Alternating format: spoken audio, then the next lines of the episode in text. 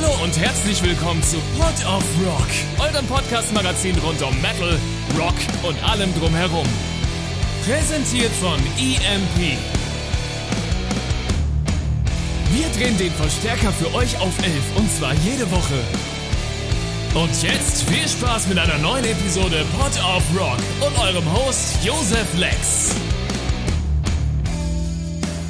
Hallo und herzlich willkommen. Ich bin's mal wieder, euer Lieblings-Josef. Und ich habe heute auf dem Mainstream natürlich noch ein paar weitere Gäste äh, am Start. Und jetzt bin ich absolut glücklich, beehrt worden zu sein von den phänomenalen Hollywood Undead. Hello, guys. What's up, man? I understood everything you said. I speak every language. I, I, I think most of the words are also used, like phenomenal, phenomenal. Oh, okay. Yeah, that's- similar enough. Yeah, Phenomenal. yeah, Hollywood Undead, Phenomena. That's us. yeah, phenomenal. Guys, it's really freaking hot. It's a it's a, a beautiful beautiful day in the summer in Germany. You, yes. Oh, thank you so much. There you go, buddy. You you deserve it. Oh. you work too hard for everybody's bullshit. Yeah. This is I, I've never enjoyed a moment in my life as much as this one. um, guys, you've you've been doing this for the last thirty years, and uh, shaped the landscape of metalcore and the genre mix of heavy metal and rap music. You introduced country music and a a whole slew of other aspects of music, in, uh, music into heavy metal. Did your approach to introducing music into your newest album change compared to the last albums you've made before that one? we, we we never like make a record and think like, oh, we're gonna look at it with this approach. Like every mm-hmm. time we write a song or we write one song at a time, we never try to theme a record. We're not like this record is gonna be more metal. This record is this. We just write song by song, and it happens naturally. And all of us listen to so many different genres of music mm-hmm. that ever since we started, it's like, why would we write one genre of music? Like I like sushi. Do I want sushi every day? No. People are like, I love everything but country. Like, but there's some amazing country songs. Like putting yourself in a box where you don't like stuff is like not a way to live. So I notice more artists these days are writing more genres of music, song for song, and I don't see what's wrong with that. You know, the world doesn't want you to do that, but the world wants you in a box. I have a follow up question to that one. Yeah. Um, what do, what do you think would it take to change the mindset of people to give that approach more of a chance? Because the the consumer wants a linearist linearistic approach to a band. Yeah. Like that's a heavy metal band. That's a rap music group. I What, what what what would be the ma- what would the magic sauce be? What do you need as a listener of music, a consumer of music, to change your consumption concept from that closed genre idea to a to the wider approach that you are trying to achieve with your band? It, it just takes time, in my opinion, and you got people need to, people are becoming more open minded. Yeah. You know, you got artists like Jelly Roll, who's a rapper who has like you know number one country songs now. So it takes artists like ourselves, like Jelly Roll. There's tons of artists out there that are across genres that are doing a great job, and it, it just takes like people to actually do it. You know what I mean? Yeah, I think uh, it takes somebody like Jelly Roll, let's say, to break the mold, and then it becomes more accepted to appreciate music that might have some type of genre in it that maybe they don't necessarily like to listen to. You know, especially younger listeners with music. Younger listeners like to find something that they like, and they only like that, nothing else, because they're afraid of maybe it's too much to explore other types of music. But I think maybe as you get a little older, like Jay was saying, just over time you can learn to appreciate all styles and the way that you know there's only 12 notes in the musical scale. So the only thing that musicians can do to change it up is start to grab different genres and and and push them and try to blend you know Is there any genre of music that you haven't implemented into your music yet that you really would like to but never had the chance to? Hmm. I don't even know if there's. i want to do a, a reggaeton style song Ra- ra- reggaeton? like like uh, katu katu Yeah, like a Latin. Vibe. Awesome. We haven't done that. like a really. La- like a Latin vibe because I'm Latin and so is Funny Man. So, okay. Yeah, that'd Uh, be like cool. We've talked about that. Yeah. ra- ra- reggaeton, but with like Heavy. Yeah, Heavy. oh, I, I, that, Yeah, that we would- want more like Mm. Latinas at our shows too. Oh. You know, like, so that's, Yeah. that's the real Yeah, reason why. that. like, uh, ev- Everybody wants more Latinas at yeah, their shows. So even Germans want Latinas. ev- everybody wants Yeah, Latinas. the camera guy's camera giving guy. thumbs up. Like he wants Latinas. Um,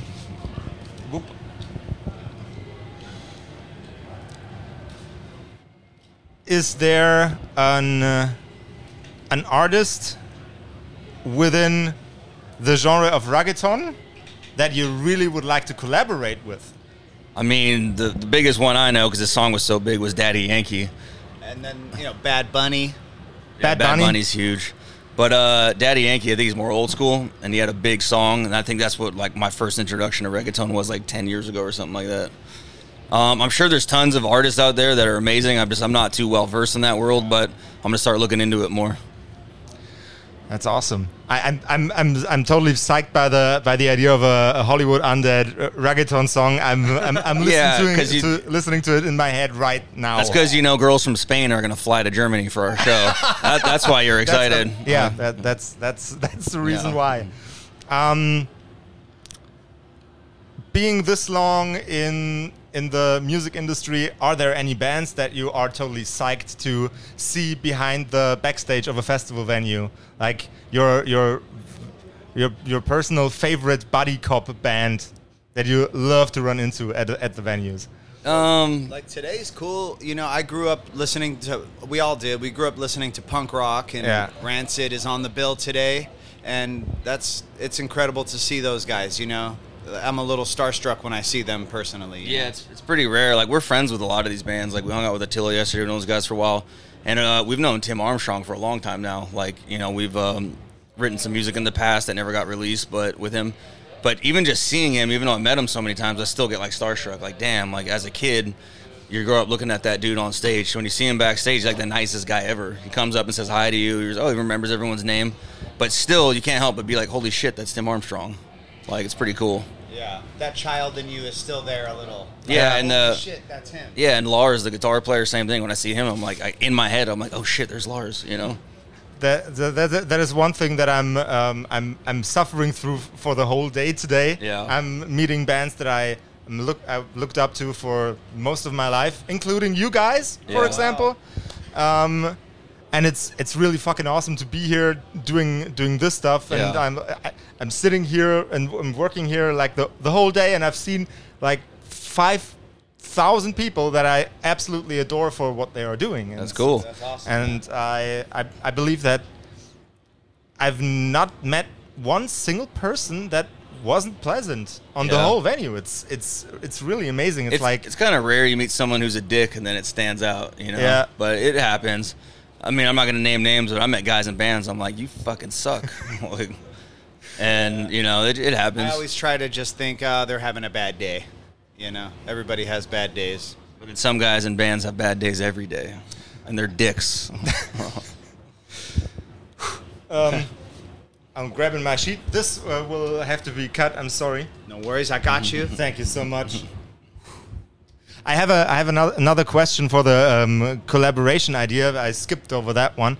Um, you are um, since your band is called Hollywood Undead, and you also uh, grab into um, the artistic imagery of horror. Is there a horror character, a horror monster that you would like to have in your band for a song? I mean, it would have to be Jason Voorhees because the hockey mask. That's how we started. You know, Camp Crystal Lake. It would have to be Jason. Um, That riff. Yeah. Um, we talked about like because we're playing a show on Halloween in uh, in Dallas in Texas in America, and we're like deciding what we want to do.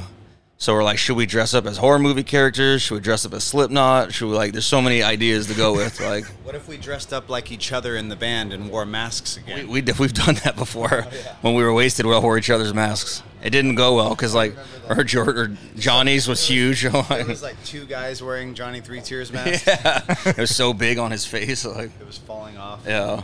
That was fun.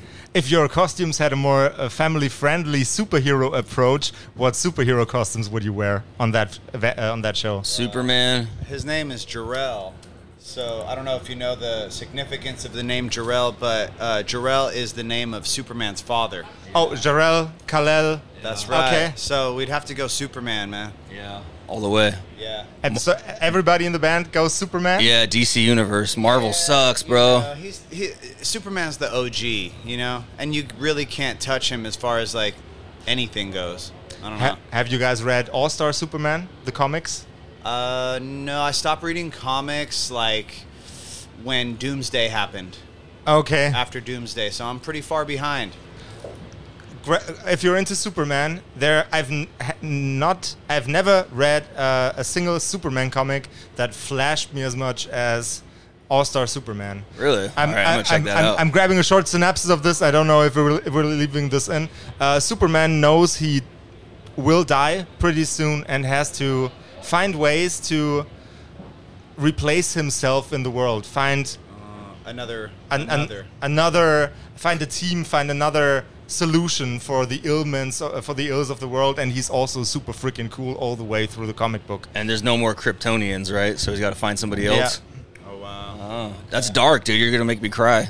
it's it's also a very very emotional comic book Uh, okay, What's it called again? uh, all-star superman Okay, I'll check that out. it's brilliant writing crisp as hell Are there any like Latina girls in the comic book? i like, believe just there are cameos. a real, a real lot of Great latina Latina girls characters Yeah. holding down the Hispanic market. Yeah.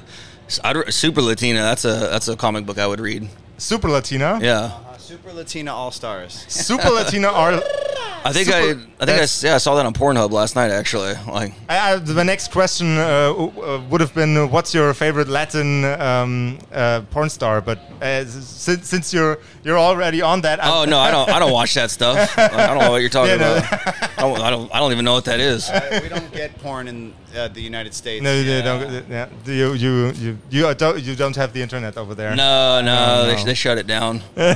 Just just they shut it down just yesterday. Yeah. I have a funny question for um, for the end of this interview. What is the uh, most uncomfortable couch you guys ever sat on, or lay or, or had to sleep on, and where was that couch? Ooh. Every tour bus. Every pretty tour much. bus? Everything. One every tour, your bed's so uncomfortable. You wake up on the couch because you moved in the middle of the night, and you're like, "This sucks." So the AC in our bus is broken. Oh. So upstairs, there are two stories. These buses. You go down because it's cooler, and then you sleep on the couch, and you wake up, and you're like, "Damn, that sucks." Yeah. So uh, I'd have to agree. Or it could have been your couch back at your old apartment when uh, He does. He does. He doesn't mean that. My couch was great. A lot of hits were written on that couch. Okay. And a lot of Latina ladies were also on that couch. Yeah, it was. I, the, I it was- believe. it was the casting couch. It was, it was a great couch. Like the, the genre reggaeton originated was on that couch. that that beat. Do chicoo ch do chicoo ch do chicoo. This will take a while. That was a good one.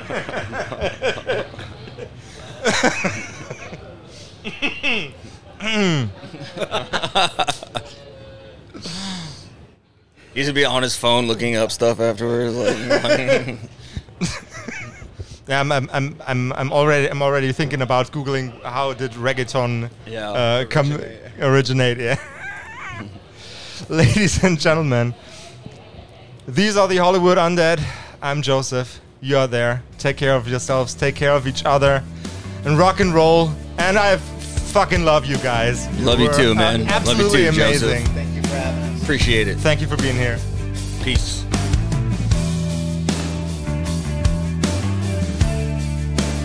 Das war Pod of Rock, euer Podcast-Magazin rund um Metal, Rock und allem drumherum. Präsentiert von EMP. Und für Musik auf den Augen werft doch einen akustisch formulierten Blick auf emp.de. Mit dem Code Pod of Rock erhaltet ihr satte Rabatte auf eure EMP-Bestellung und unterstützt so unseren Podcast.